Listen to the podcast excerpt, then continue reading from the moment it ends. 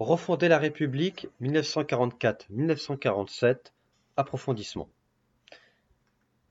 Après la libération de Paris, le gouvernement provisoire de la République française s'installe à Alger. Il est présidé par le général de Gaulle. Il est composé de nombreux partis qui se sont illustrés dans la résistance, à savoir le Parti communiste, l'ASFIO et le, MRP, pardon, qui est le mouvement républicain populaire. Le bilan est plutôt lourd, avec 600 000 morts français pendant la guerre, et parmi ces 600 000 morts français, vous avez 400 000 civils. Les destructions sont très importantes. N'oubliez pas que pendant la guerre, les prix ont augmenté, c'est l'inflation. On a eu du marché noir, le rationnement sur euh, les produits de première nécessité, aussi bien le pain que le lait ou encore le charbon, et ce jusqu'en 1948. Donc la France, pendant la guerre, a été totalement absente des grandes conférences. Pas de Français à Yalta et à Potsdam, ce qui prouve que la France est une puissance très amoindrie. Les États-Unis ont à un moment donné pensé mettre de côté le général de Gaulle, qu'ils jugeaient trop indépendant. Mais ils se sont résolus à l'accepter, car sa popularité était très grande. Il avait été reconnu comme chef de la résistance. Donc, le général de Gaulle est extrêmement populaire. On le voit très vite dès le 28 août 1944 où euh, il y a des centaines de milliers de personnes qui viennent l'applaudir, notamment à Paris. En face du général de Gaulle, parmi les résistants, vous avez le Parti communiste français, qui se fait appeler le Parti des fusillés, qui a un très grand prestige de la résistance à partir de 1941 grâce à ses francs-tireurs et ses partisans.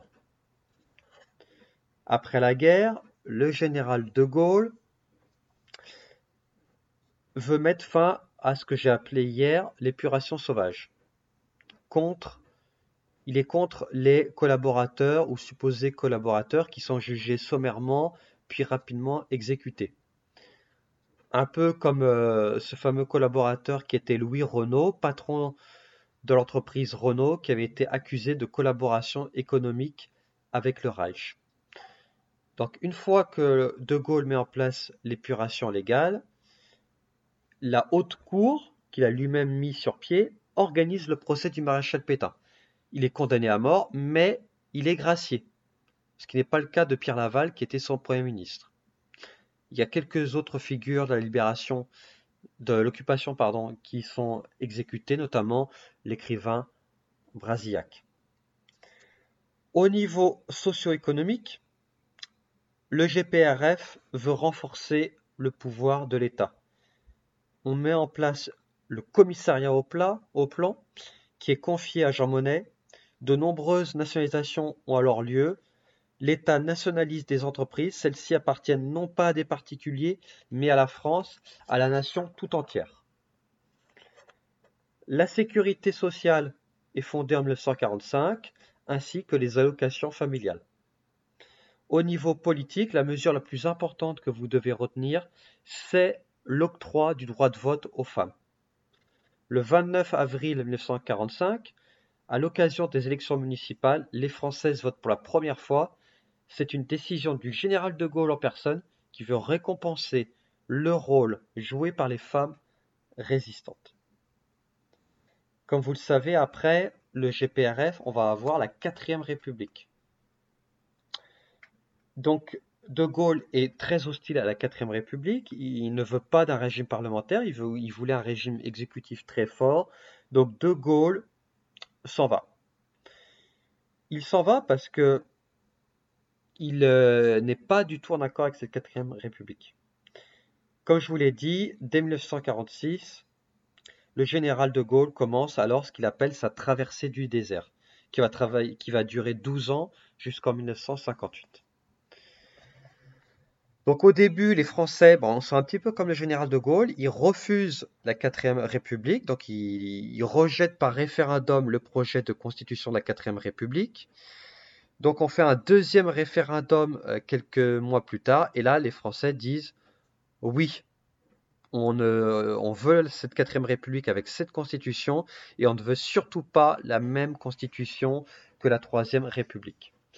Donc dans la quatrième république, l'exécutif est très faible. On a un président de la république qui est élu par le Sénat et par l'Assemblée nationale. Les citoyens français ne votent pas directement pour le président de la République. Donc il y a deux présidents de la quatrième.